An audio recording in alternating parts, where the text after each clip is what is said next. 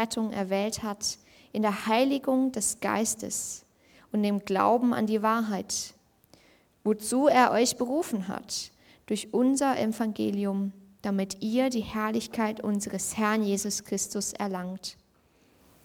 So steht denn nun fest, ihr Brüder, und haltet fest an den Überlieferungen, die ihr gelehrt worden seid, sei es durch ein Wort oder durch einen Brief von uns. Er selbst aber, unser Herr Jesus Christus und unser Gott und Vater, der uns geliebt hat und uns einen ewigen Trost und eine gute Hoffnung gegeben hat durch Gnade. Er tröste eure Herzen und stärke euch in jedem guten Wort und Werk. Das Wort des Herrn. Und so, Gott, bitten wir dich jetzt, dass du unsere Herzen öffnest für dein Wort, dass wir wirklich ähm, dich zu uns reden lässt. Segne Sam, dass auch er wirklich deine Worte weitergeben darf und von dir geleitet wird.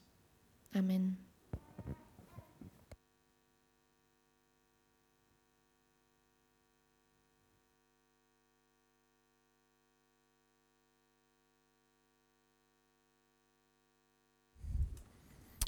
Ja, vielen Dank, Judith, für die Schriftlesung und auch von mir. Guten Morgen. Schön, euch zu sehen an diesem äh, vierten Adventssonntag. Und genau, wir sind im zweiten Thessalonicher Brief dieses Jahr. Das ist unsere Serie für die Adventszeit, auch für die Weihnachtszeit. Wir haben jetzt sehr schön dieses Kirchenlied gesungen, O heilige Nacht, und das hat richtig Adventsstimmung, dieses Lied. Aber Advent als, als Zeit im, im christlichen Jahr hat, und das kennen, glaube ich, kennen, glaube ich, viele von euch mittlerweile, hat einen doppelten Fokus, hat einen doppelten Fokus. In der Zeit von Advent schauen wir nicht äh, nur zurück aus einer großen Entfernung, irgendwie analytisch, was damals historisch passiert ist, sondern wir setzen uns als das Volk Gottes von heute in das Volk Gottes von damals hinein und wir wollen selber irgendwie erleben, das spürt man auch in diesem Lied, wir wollen irgendwie erleben, wie es damals war, als das Volk Gottes wirklich gewartet hat in der Dunkelheit auf das Licht Gottes, auf das Eingreifen Gottes in die Geschichte, auf die Rettung durch den Messias von Israel.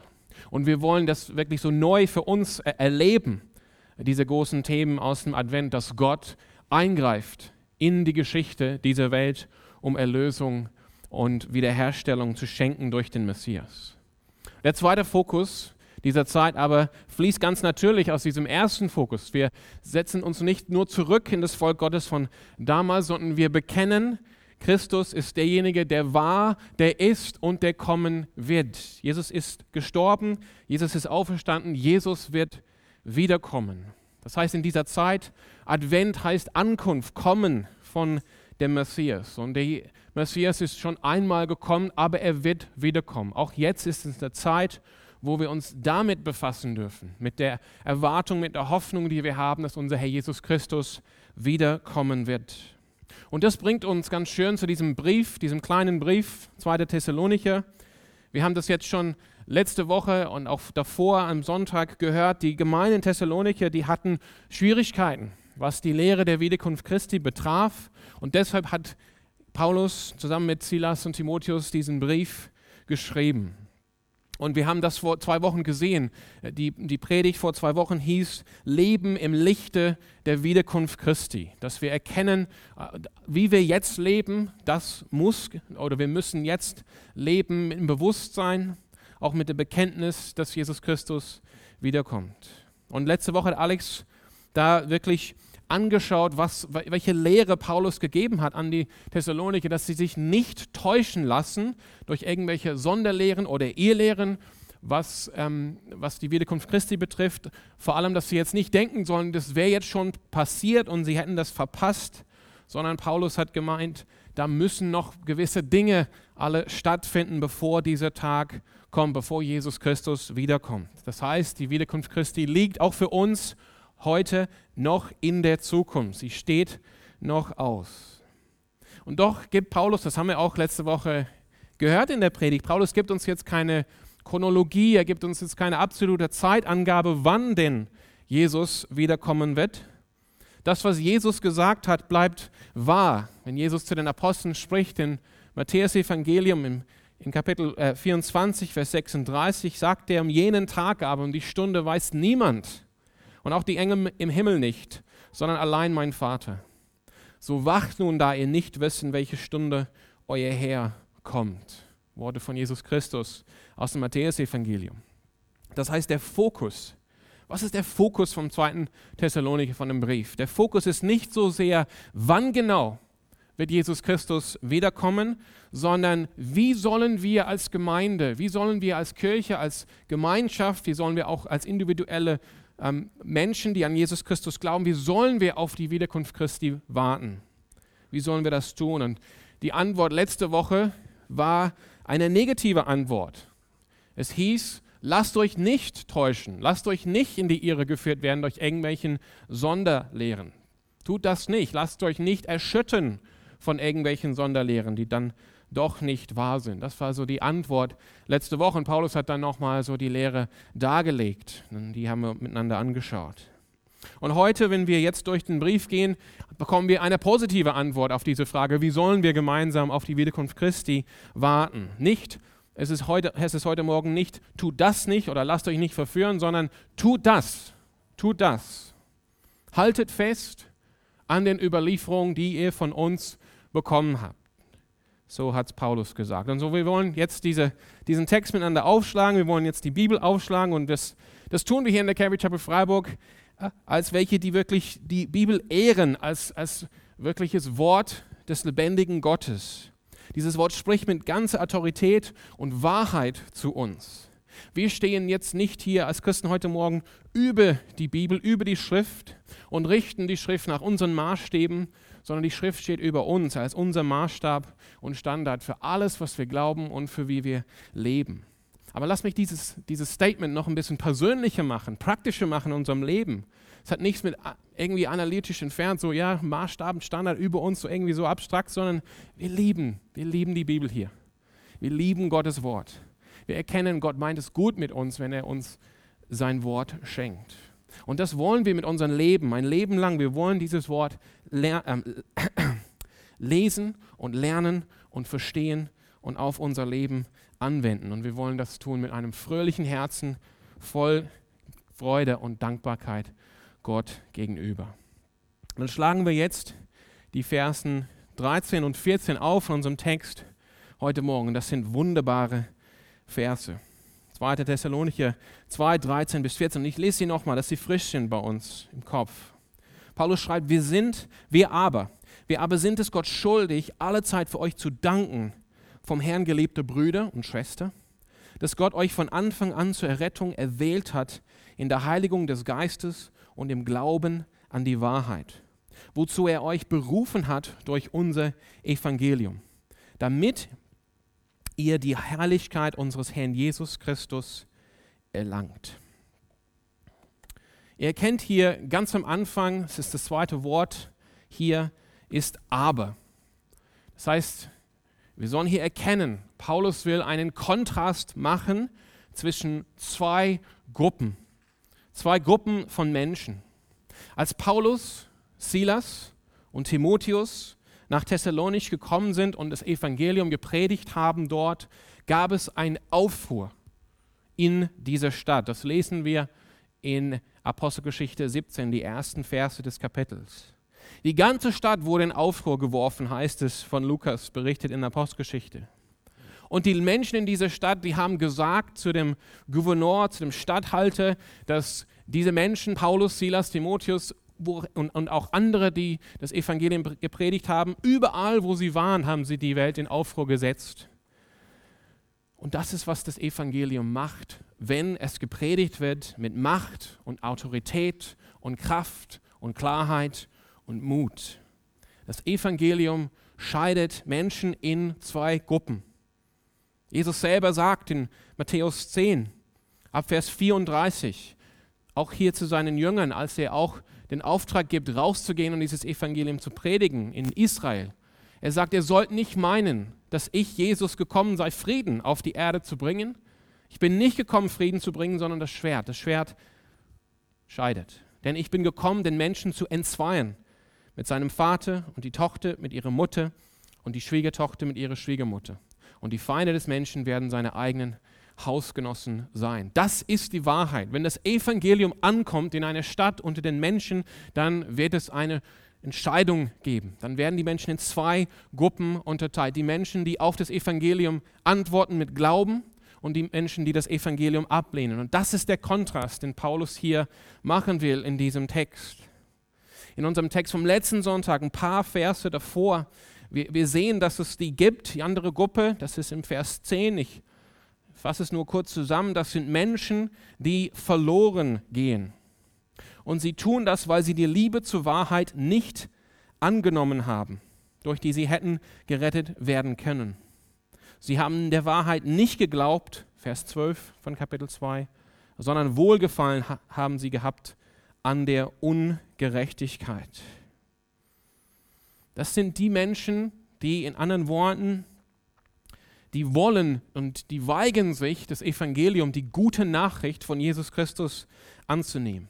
Sie haben letztendlich gar keine Liebe. Das ist interessant, wie Paulus das hier schreibt. Sie haben keine Liebe für die Wahrheit, keine Liebe für die Person Jesus Christus und darum auch keine Liebe für das Evangelium oder für die Herrschaft und Autorität von Jesus. Was sie stattdessen haben, ist, sie haben Wohlgefallen an der Ungerechtigkeit, an der Sünde. Sie wollen gerne in ihre Sünde bleiben. Das ist so die eine Gruppe, von der haben wir gehört letzten Sonntag. Aber wenn Paulus jetzt denkt an die Christen in der Gemeinde in Thessalonich, dann ist er erfüllt mit Dankbarkeit Gott gegenüber. Und er, es, so, es kommt so in ihn hoch, diese, diese Sehnsucht, Gott zu danken für die geliebten Geschwister in Thessalonich. Und schau, lasst uns mal zusammenschauen, wie Paulus diese zweite Gruppe, die Christen in der Gemeinde, beschreibt hier in Vers 13 und folgende. Er sagt hier, die sind vom Herrn, und gemeint ist natürlich Jesus Christus, Jesus Christus ist der Herr, die sind vom Herrn geliebte Brüder und Schwestern. Und es gilt auch für uns heute Morgen. Wir gehören auch zu der Gemeinde. Wir sind auch diejenigen, die das Evangelium von Jesus Christus angenommen haben. Diejenigen, die, auch wenn wir nicht vollkommen sind, wir wollen die Wahrheit annehmen. Wir lieben die Wahrheit und wir lieben Jesus. Wir sagen Ja zu seiner Autorität und zu seiner Herrschaft. Wir wollen ihm nachfolgen. Und wir dürfen heute Morgen ermutigt werden und hören, wie Paulus uns letztendlich beschreibt. Ist uns das klar? Ist es dir klar heute Morgen, dass du geliebt bist von dem Herrn Jesus Christus? Das heißt, Jesus Christus hat seine göttliche Liebe auf dich, auf uns hier heute Morgen gesetzt. Jesus Christus, der ewige Sohn, Gottes, wie wir auch gesungen haben, der geboren wurde aus dem Vater vor aller Zeit, in aller Ewigkeit ist er der Sohn Gottes, in aller Ewigkeit ist er Gott. Er liebt dich mit seiner göttlichen, perfekten, vollkommenen, unendlichen, e-, ewigen Liebe. Und das steckt auch da drin, das können wir oft übersehen, wir gehören zu einer neuen Familie. Wir sind vom Herrn geliebte Brüder. Brüder im, im Griechischen kann auch für Schwester stehen, also einfach für, für eine Gruppe von Männern und Frauen. Brüder und Schwestern, wir können Schwester ergänzen. Brüder und Schwester, sind, das sind Familienbezeichnungen. Weihnachten ist halt so eine Zeit, wo man an der Familie denkt. Und leider ist das nicht immer positiv. Aber diese Familienzugehörigkeit durch Jesus Christus soll immer positiv sein. Wir können uns freuen darüber, auch wenn unsere irdische Familie uns schwer enttäuscht hat oder verletzt hat, so haben wir eine neue Zugehörigkeit, eine geistliche Familie. Wir sind vom Herrn Jesus Christus geliebte Brüder und Schwestern. Wir lernen an anderen Stellen im Neuen Testament, das heißt, Brüder und Schwestern ist nicht einfach mal ein Floskel, sondern wir sind hineingebracht worden in Gottes Familie. Gott ist nicht nur der Vater von unserem Herrn Jesus Christus, sondern wie wir direkt hier lesen im Vers 16, Gott ist unser Vater. Wir können zu Gott sprechen, unser Vater im Himmel. So nah sind wir jetzt mit unserem Gott. Wir sind eine neue Familie. Wir sind in Gottes Familie. Aber die Frage ist dann, wie wird diese Liebe, diese göttliche Liebe von Jesus, wie wird sie sichtbar in unser Leben, in diese Realität. Das heißt hier weiter, dass Gott uns, also euch in, in, in dem Thessalonicherbrief, Gott hat uns von Anfang an zur Errettung gewählt in der Heiligung des Geistes und im Glauben an die Wahrheit. Das, ich habe es vorhin gesagt, Gott hat, Jesus hat seine ewige, göttliche, vollkommene Liebe auf dich gesetzt. Du bist geliebt. Und hier erfahren wir, das war jetzt nicht einfach mal eine spontane Entscheidung, sondern diese Entscheidung ist gefallen innerhalb der Gottheit, Vater, Sohn und Heiliger Geist, vor der Gründung der Welt. Lesen wir im Epheser 1, Kapitel 4, so sagt es dort Paulus. Am Anfang hat Gott uns zur Errettung erwählt in der Heiligung des Geistes und im Glauben an die Wahrheit. Bevor dieses Universum überhaupt begonnen hat zu existieren, überhaupt ins Dasein gerufen wurde durch das mächtige Wort Gottes, gab es dich im, im, im, in den Gedanken Gottes. Gott hat dich bereits erkannt und gekannt in seinen Gedanken und hat bereits sich entschieden, dich zu lieben. Und um diese Liebe sichtbar zu machen, hat er das Ziel gehabt, dich zu retten und dich zu erlösen. Ich finde diesen Vers schön aus Psalm 139, Vers 16. Da sagt David, an Gott gerichtet, dieses, dieser Psalm als Gebet, deine Augen sahen mich. Deine Augen, Gott, sahen mich, da ich noch nicht bereitet war, da ich noch nicht geschaffen war. Das ist der Gedanke. Ich habe hab nicht existiert und du hast mich schon gesehen. Und alle Tage meines Lebens waren in dein Buch geschrieben, die noch werden sollten und von denen und keiner da war. Das ist der Gedanke. Bevor du überhaupt zu existieren begonnen hast, hat Gott dich gekannt in seinen Gedanken und er hat dich nicht neutral gekannt oder irgendwie so, naja, da sind Menschen, Milliarden von Menschen, sieben Milliarden Menschen, sondern er hat dich persönlich gekannt. Die Tage deines Lebens waren ihm bekannt und er hat entschieden, seine Liebe seine göttliche, ewige, vollkommene Liebe auf dich zu setzen und dich zu erlösen, um dir eine glorreiche Hoffnung und Zukunft zu schenken. Das heißt, er hat uns erwählt hier zur Errettung. Errettung, das heißt, wir werden freigemacht vom Gericht für Sünde und Tod durch das, was Jesus Christus für uns getan hat am Kreuz. Wir werden versöhnt mit Gott und wir kommen in eine neue, intime Beziehung, Freundschaft. Wir dürften Gott Freund nennen mit dem Vater, dem Sohn und dem Heiligen Geist. Wir werden letztendlich neu wiederhergestellt. Wir werden ultimativ auferweckt worden zu neuem, ewigen, sinnvollen Leben auf der neuen Erde und im neuen Himmel. Das ist die Errettung. Das ist die, die das sichtbare ähm, Ausdruck von Gottes Liebe für uns. Und wir hören hier, wie. Wie macht das Gott? Wie, er, er möchte uns ähm, Errettung schenken. Und wie macht er das? Er macht das hier durch, in unserem Text, hier im Vers 13, in, also es ist so ein, so ein Wort, was heißt mittels, instrumental. Wie ist das? Na, wenn man einen Nagel einschlagen will, wie macht man das? Instrumental, Hammer drauf. Wie schenkt Gott uns diese Errettung? Ja, in der Heiligung des Heiligen Geistes und im Glauben an die Wahrheit. Das heißt, der Heilige Geist, Gottes Heiliger Geist ist in dir, am Wirken, um dich zu verändern. Und ja, manchmal denken wir, Veränderung, das ist halt so eine momentane Sache. Aber wir sind ein bisschen eingeblendet von der Unterhaltungsindustrie, was Veränderung, wie Veränderung alles aussehen kann, wie schnell und wie krass. Aber letztendlich, wir kennen, wie Jesus gesprochen hat vom Königreich des Himmels. Das ist wie ein ganz kleiner Samen, der gepflanzt wird und es dauert, und es dauert. Aber irgendwann ist es der größte Baum im Leben. Das heißt, wir können auch diese Sicherheit haben, auch wenn unser Leben noch nicht vollkommen aussieht, auch wenn dieses Jahr vielleicht ein schweres Jahr war, ein Jahr von Mist und Scheiße. Ja, muss man sagen.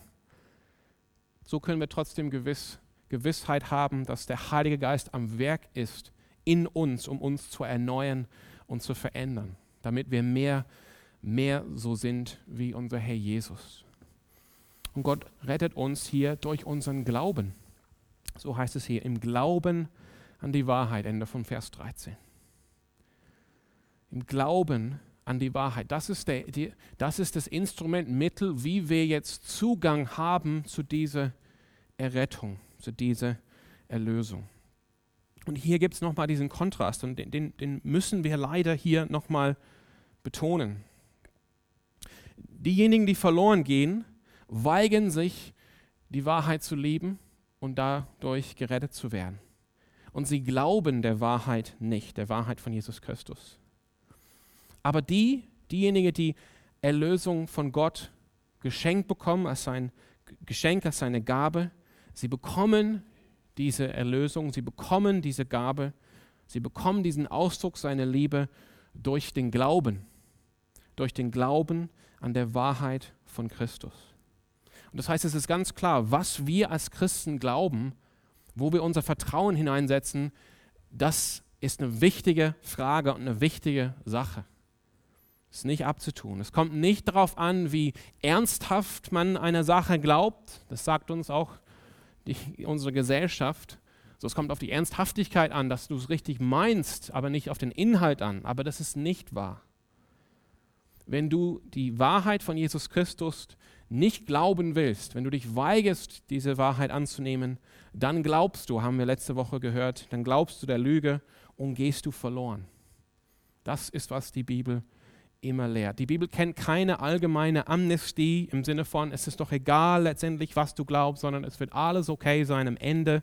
Nein, alle, die der Wahrheit nicht geglaubt haben, werden verloren gehen. Erlösung kommt nur durch den Glauben an der Wahrheit von Christus. Und zu diesem Glauben, zu dieser Erlösung beruft uns Gott durch die Verkündigung des Evangeliums. Vers 14 wozu er euch berufen hat durch unser Evangelium. Das ist die gute Nachricht vom Leben, vom Sterben, von der Auferstehung und von der Himmelfahrt Christi, dass Jesus der Herr ist. Gott, der uns lieben möchte, der, unsere, der seine Liebe auf uns setzen will, der uns erretten möchte. Gott, der uns seinen Heiligen Geist schenkt, um uns zu verändern Gott, der uns diesen Glauben schenkt, dass wir glauben können an der Wahrheit. Er, er lässt uns nicht ohne die rettende Botschaft, ohne das Evangelium von Jesus Christus. Und im, im thessalonischen Fall ist Paulus, sind Paulus, Silas und Timotheus gekommen als Apostel und haben das Evangelium klar, deutlich, mit Mut verkündet, dass die Menschen, die das Evangelium hörten, glauben konnten an der Wahrheit, dass sie die Wahrheit lieben konnten, dass sie sich freuen konnten über diese gute Nachricht von Jesus Christus. Das heißt, und Paulus, das habe, ich am Anfang kurz erwähnt, und das sieht man hier am Anfang von Vers 13, wir sind, wir sind es aber Gott schuldig, alle Zeit für euch zu danken, von Herrn geliebte Brüder und Schwestern. Wenn Paulus an die Gemeinde, an die Christen in der Gemeinde in Thessalonik denkt, er ist, er ist erfüllt mit Dankbarkeit Gott gegenüber und er, er eine Sehnsucht, Gott zu danken für diese Menschen. Und warum ist das so? Denn Paulus erkennt hier, und das ist hoffentlich klar geworden, durch diese kleine Exegese von diesem Text, die wir gerade miteinander gemacht haben. Paulus erkennt, Gott ist der Autor, der Urheber der Erlösung. Gott ist derjenige, der mächtig ist zu retten. Gott ist derjenige, der uns zuerst geliebt hat, der sich entschieden hat, uns zu erlösen, weil er das will, weil er ein Gott ist der Liebe und der Güte und der Barmherzigkeit und der Gnade. Und Gott trifft nicht nur diese Entscheidung, sondern er bringt das auch zustande. Er schenkt uns auch seinen Heiligen Geist. Er schenkt uns auch den Glauben, dass wir die Wahrheit des Evangeliums glauben können. Das heißt, diese ganzen Wahrheiten hier über diese Gruppe, über die Christen, über die Gläubigen, die geben Gott die Herrlichkeit. Die geben Gott die Herrlichkeit. Und deshalb kann Paulus sagen, hey, ich, wenn ich an euch denke, dann muss ich Gott danken für euch, denn Gott hat das alles gemacht unter euch. Paulus schreibt an anderer Stelle, Epheser 2,8, folgendes: Denn aus Gnade seid ihr errettet durch den Glauben, das nicht aus euch, Gottes Gabe ist es, nicht aus Werken, damit niemand sich rühme. Und das Interessante ist, wenn wir, wenn wir loslassen von all unserem Streben, dass wir unsere eigene Herrlichkeit oder Ehre bekommen, wenn wir alles aufgeben und sagen, Gott, wie wir auch schön heute Morgen gehört haben aus Johannes 15, ohne dich, Jesus, kann ich nichts tun. Wenn wir das tun, wenn wir bereit sind, uns zu demütigen vor Gott, dann Gott erhebt uns hier. Und am letzten Teil von unserem Vers 14, damit, er erhebt uns, damit wir die Herrlichkeit unseres Herrn Jesus Christus erlangen. Wenn wir bereit sind, von unserer eigenen Ehre und Herrlichkeit abzusehen und, und, und vor Gott zu stehen, mit demütigen Herzen die Wahrheit bekennen, hey, ohne, ohne Jesus, ohne, ohne dich, Jesus, kann ich nichts tun, ich kann mein Leben nicht in Ordnung bringen, ich kann mich nicht retten, ich kann nicht selber mein Leben ähm, in die richtigen Bahnen kriegen, ich brauche dich, ich brauche die verändernde Kraft des Heiligen Geistes, dann ist Gott bereit und er macht das gerne. Er erhebt uns und schenkt uns, dass wir Anteil haben an der Herrlichkeit von unserem Herrn Jesus Christus. Und das ist die Essenz von dem Evangelium. Jesus Christus hat sich selbst gedemütigt und, wie wir lesen, wird deshalb erhöht über jeden Namen. Und wir demütigen uns und wir vertrauen einem Evangelium, das, wo, wo alles von Gott kommt. Wir erhalten eine Erlösung, die, die wirklich ganz von Gott kommt. Und wir werden auch erhöht dass wir Anteil haben an der Herrlichkeit unseren Herrn Jesus Christus. Und jedes Mal, wo er darüber nachdenkt, Paulus wird einfach überwältigt von Dankbarkeit diesem großen Gott gegenüber. Er möchte ihn danken und er möchte ihn loben. Und die Frage wäre, haben wir das erkannt? Das ist so ein kostbarer Schatz. Und der Beginn, der Beginn dieser Erlösung, das feiern wir jetzt hier am Advent und vor allem an Weihnachten, dass Jesus Christus gekommen ist, eben der ewige Morgen ist jetzt angebrochen. Eine neue Zeit der Hoffnung, der Erlösung, der Wiederherstellung der Zukunft. Und die Frage ist jetzt in dem weiteren Verlauf unseres Textes, wie sollen wir jetzt darauf antworten? Was sollen wir jetzt dazu sagen?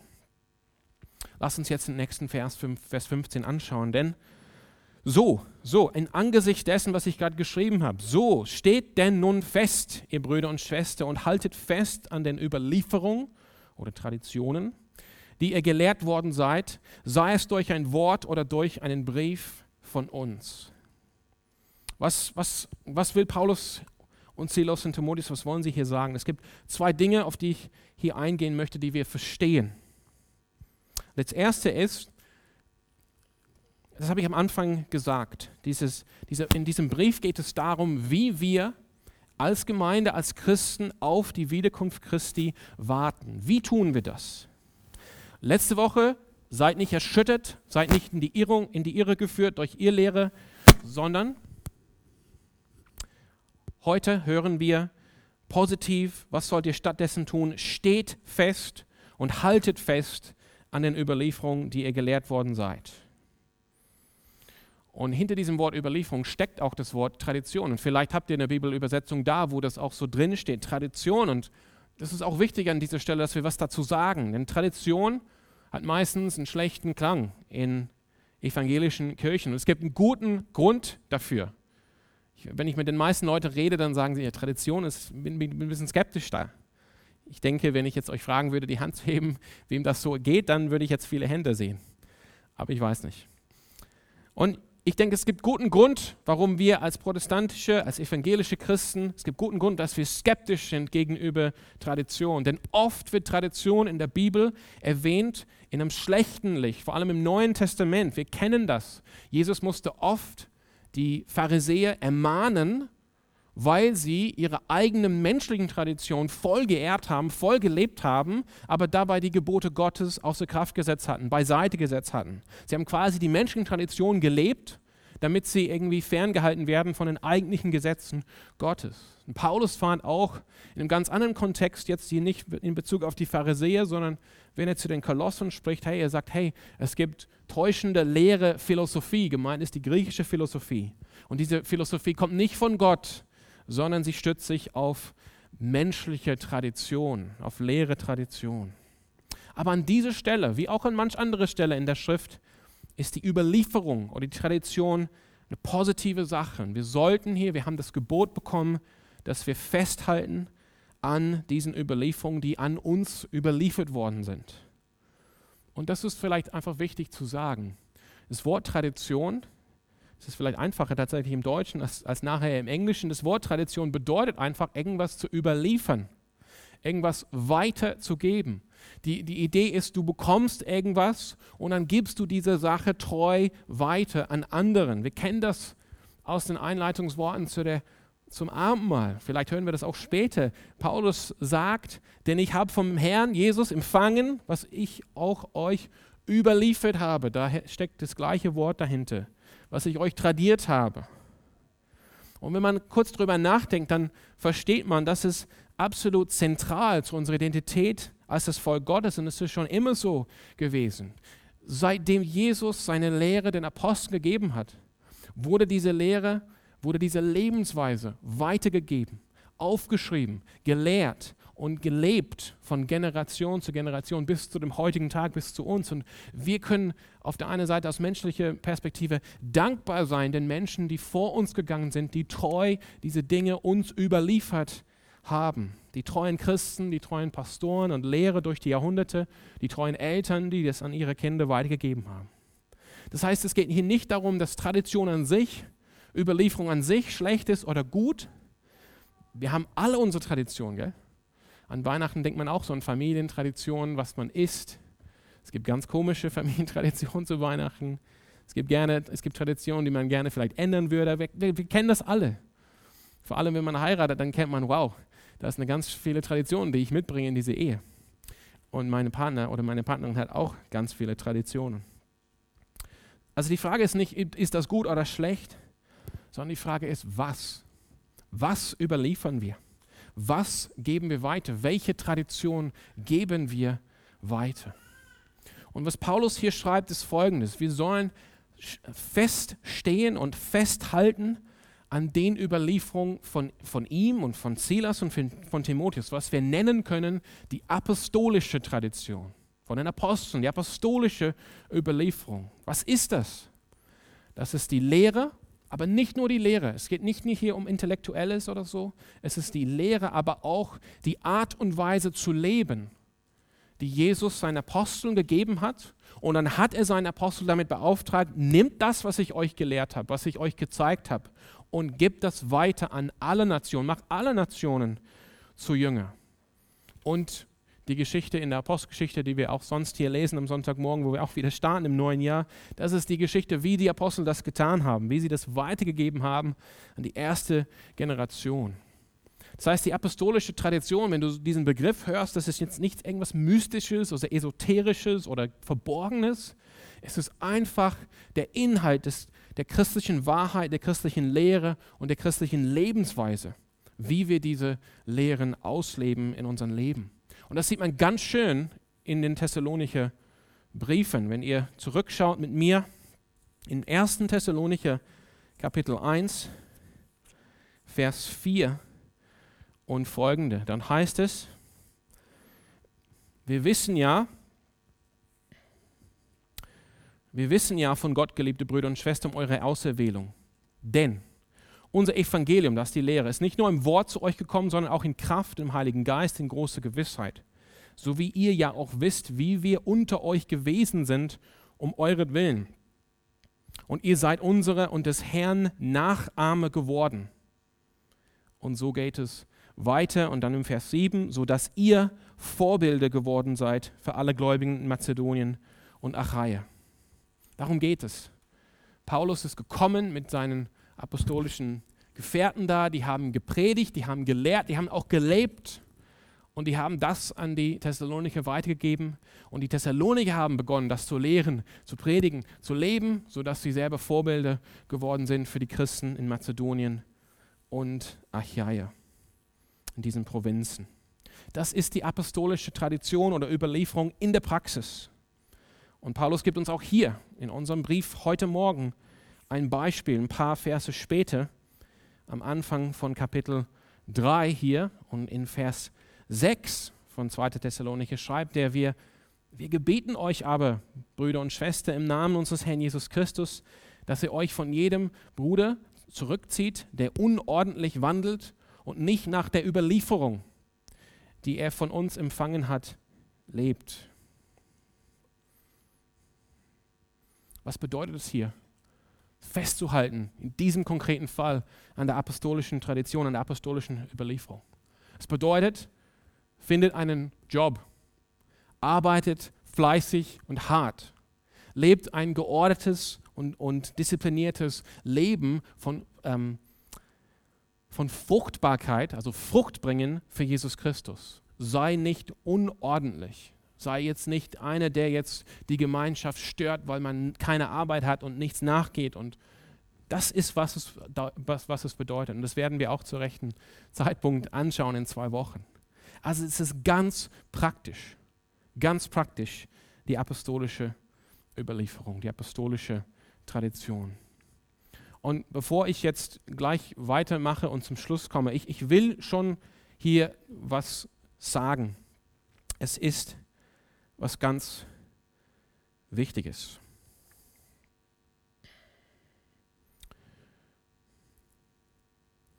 Es ist keine sekundäre, unwichtige Sache, sondern was ganz Wichtiges in unserer Zeit. Als, ich darf jetzt als Pastor hier sprechen, ich meine, ich spreche sorry die ganze Zeit als Pastor, aber klar, ähm, als Gemeinde hier in der Calvary Chapel Freiburg und als eure Pastoren, ich kann für euch alle sprechen, wir lieben die apostolische Tradition, wir lieben die apostolische Überlieferung, wir lieben das, was Jesus den Aposteln gegeben hat an Lehre und Lebensweise. Und wir streben danach, Pastoren und Lehrer zu sein, die fest daran halten und es euch treu weitergeben. Denn wir müssen eines erkennen, mit, der, mit dem Aufkommen von, dem, von der Moderne gab es eine starke Reaktion gegen die sogenannte christliche Vergangenheit, gegen das Mittelalter, gegen die Geschichte.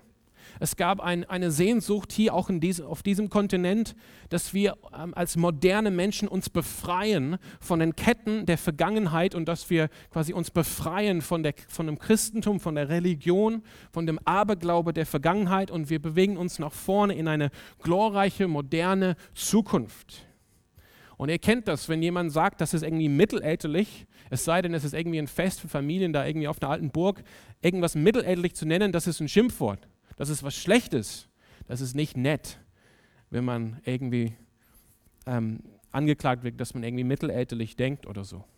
Und in der Theologie, genau in diesem Land, in Deutschland, gab es Männer wie Friedrich Schleiermacher und Gotthold Lessing, die wirklich versucht haben, das Christentum abzutrennen, wirklich abzuschneiden von den Wurzeln und haben versucht, das Christentum neu zu formen als moderne Religion. Friedrich Schleiermacher hat wortwörtlich das Buch neu geschrieben. Hat alles rausgeschmissen aus der Vergangenheit, hat eine neue christliche Dogmatik, eine neue Sammlung von christlichen Lehren geschrieben und hat alles dabei abgeschnitten von den alten Wurzeln bei den Aposteln und bei der neutestamentlichen Gemeinde. Und in diesen Gemeinden und Kirchen, die dann irgendwann dominiert wurden von dieser Universitätstheologie, da kam ein geistlicher Tod irgendwann. Die äußerlichen Formen wurden noch aufrechterhalten. Die Gebete, die Hymne, die Lieder und so weiter, die Lesung. Aber es gab gar keine geistliche Substanz oder Leben in diesen Formen. Und das kennt ihr vielleicht. Ihr kennt auch solche Gemeinden, wo die Formen noch da sind, aber die Substanz ist weg. Diese apostolische Überlieferung ist nicht mehr da. Und dann kamen natürlich auch gutmeinende Leute von den Freikirchen und die haben dann diese ganzen Formen rausgeschmissen die Formen von christlichem Leben, von Gebet, von Gemeinschaft, von Anbetung, die, die es gegeben hat seit frühester Zeit. Und sie haben gedacht dabei, sie machen was Geistliches, sie schmeißen das alles raus, weil es sind nur tote Formen, es hat gar kein Leben.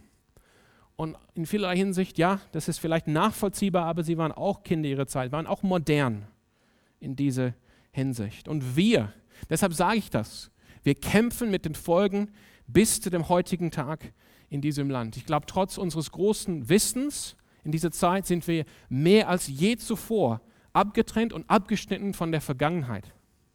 Und das gilt sowohl für unsere Gesellschaft als auch in der Kirche. Viele Menschen haben ihre, ihren Sinn von Identität, wer bin ich, wozu gehöre ich, verloren.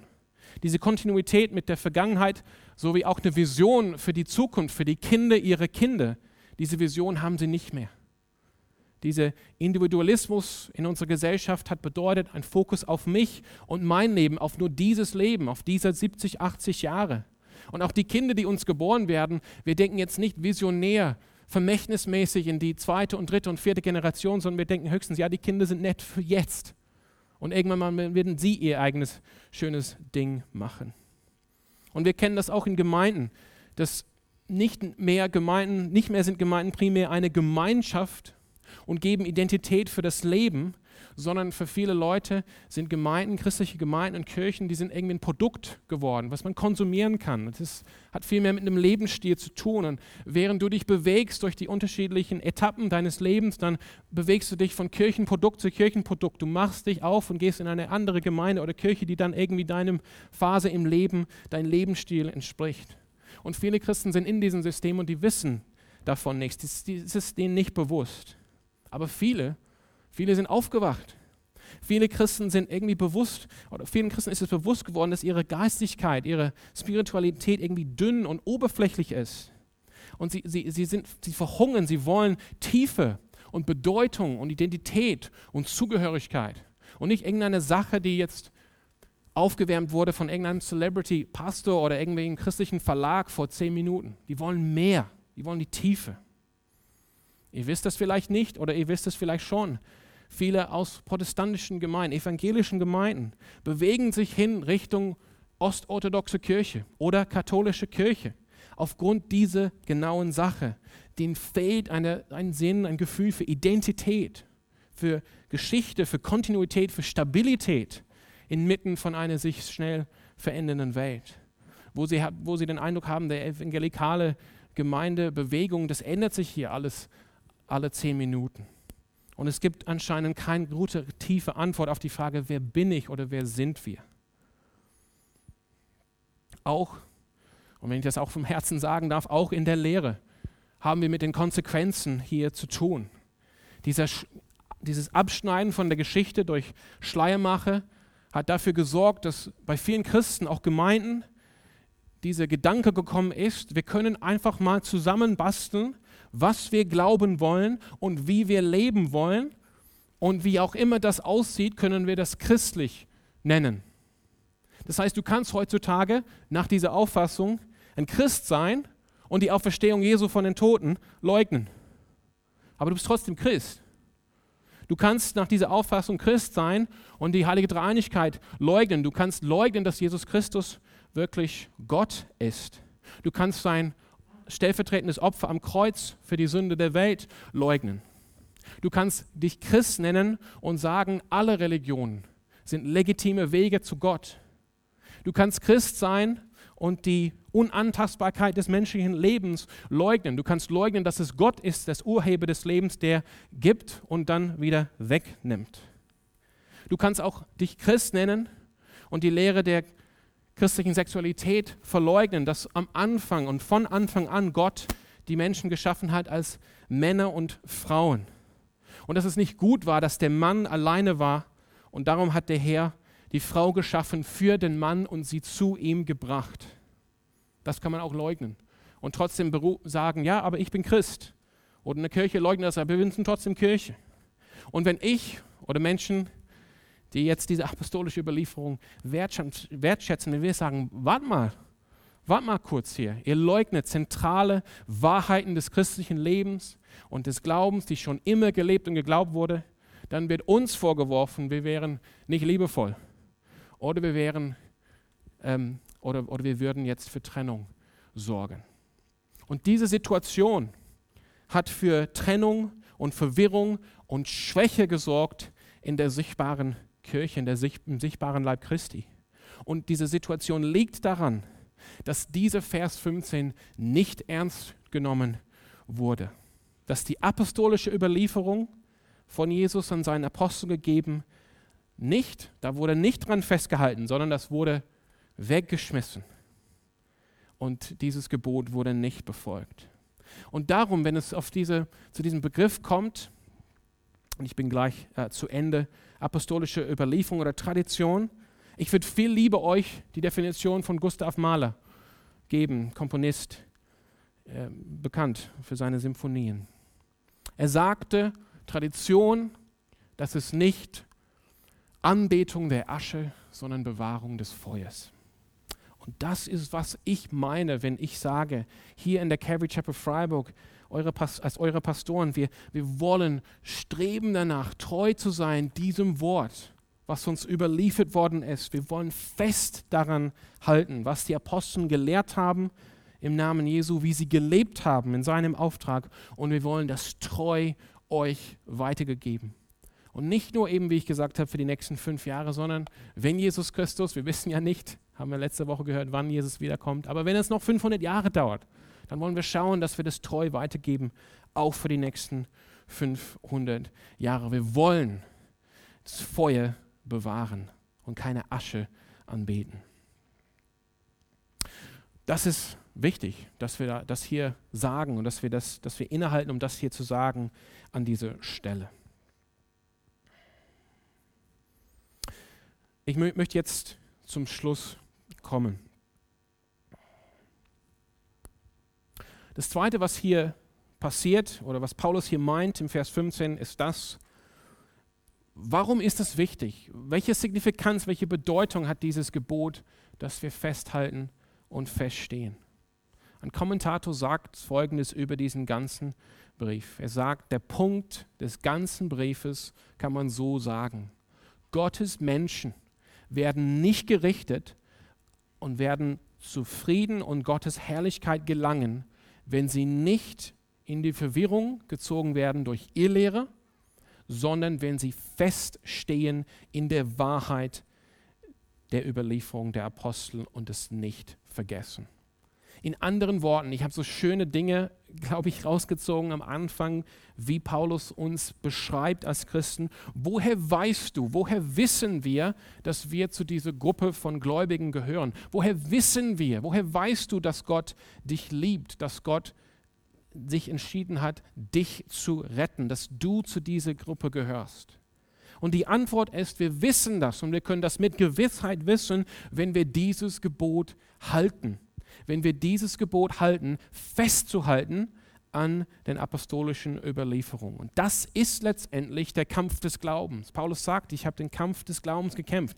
Das ist der Kampf des Glaubens. Es ist nicht so, dass Gott uns bewahrt hin zum letzten Tag durch irgendeine mystische Art und Weise sondern ganz konkret in den Alltagsdingen des Lebens. Gott schenkt uns Treue, dass wir ihm treu sind in jedem guten Werk und in jedem guten Gedanken.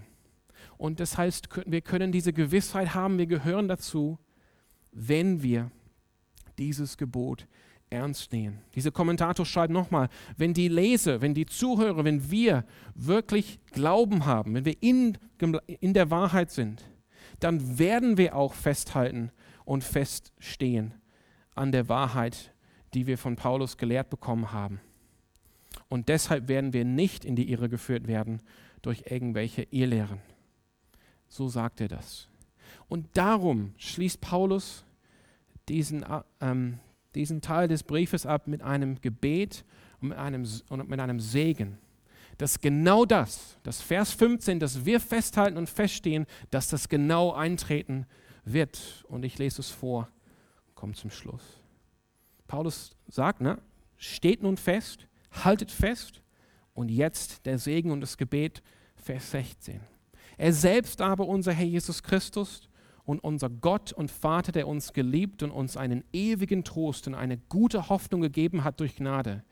Er stärke oder tröste eure Herzen und stärke euch in jedem guten Wort und Werk. Paulus ist davon überzeugt, wenn Gott uns ein Gebot gibt, wird er uns auch die Sehnsucht und die Kraft geben, das auszuführen. Das heißt, Paulus rechnet mit Gottes Kraft und Macht in den Gläubigen, in den Christen in Thessalonik, dass sie feststehen und festhalten. Und das wollen wir auch tun. Wir wollen dieses Gebet und diesen Segen mitnehmen, auch für uns. Wir wollen rechnen mit Gottes Kraft und mit Gottes Macht in unserem Leben wirkend. Und das führt dazu, sehen wir hier in, diese, in, diese, äh, in diesem Segen und in diesem Gebet, das führt nicht dazu, dass wir da nichts tun, weil wir denken, ha, Gott macht das eh alles, sondern es schafft in uns eine starke Sehnsucht, nach vorne zu gehen in Freude und in Glauben und das auszuführen, wozu Gott uns berufen hat. In jedem guten Wort und in jedem guten Werk. Ich möchte jetzt beten. Herr Jesus, in dieser Adventszeit, wir wollen ganz gewiss heute mit nach Hause nehmen, dass wir sind geliebt von dir und dass du nicht in die Welt gekommen bist, ganz fern von uns, sondern du bist ganz nah gekommen Und du bist gekommen, um uns zu erlösen. Jeden einzelnen von uns hast du schon erkannt und auch gekannt vor Schöpfung der Welt. Und du hast dich auch entschieden, vor Schöpfung der Welt deine Liebe auf uns zu setzen. Und du hast diese Liebe dann zum Ausdruck gebracht in deine Rettungsaktion, dass du für uns zum Kreuz gegangen bist und dass du auferstanden bist, dass du in den Himmel aufgefahren bist und dass du dort jetzt was vorbereitest für uns auf den Tag hin, wo du wiederkommst. Und fühle uns einfach mit Freude und Dankbarkeit, mit dieser Freude und Dankbarkeit, die auch Paulus hatte. Fühle uns einfach in dieser Zeit mit Trost und Hoffnung, dass wir einfach das wirklich zur Kenntnis ne nehmen können, was du alles für uns getan hast, und dass du uns so sehr liebst. Und schenk uns jetzt einfach Treue in dieser Zeit, dass wir einfach tatsächlich, auch wenn es schwierig ist, festhalten an dem, was du uns gegeben hast. Und hilf uns dabei, zu rechnen mit dir in unserem Alltag, in jedem guten und zu jedem guten Wort und zu jedem guten Werk. Amen. Alrighty, ich äh, lade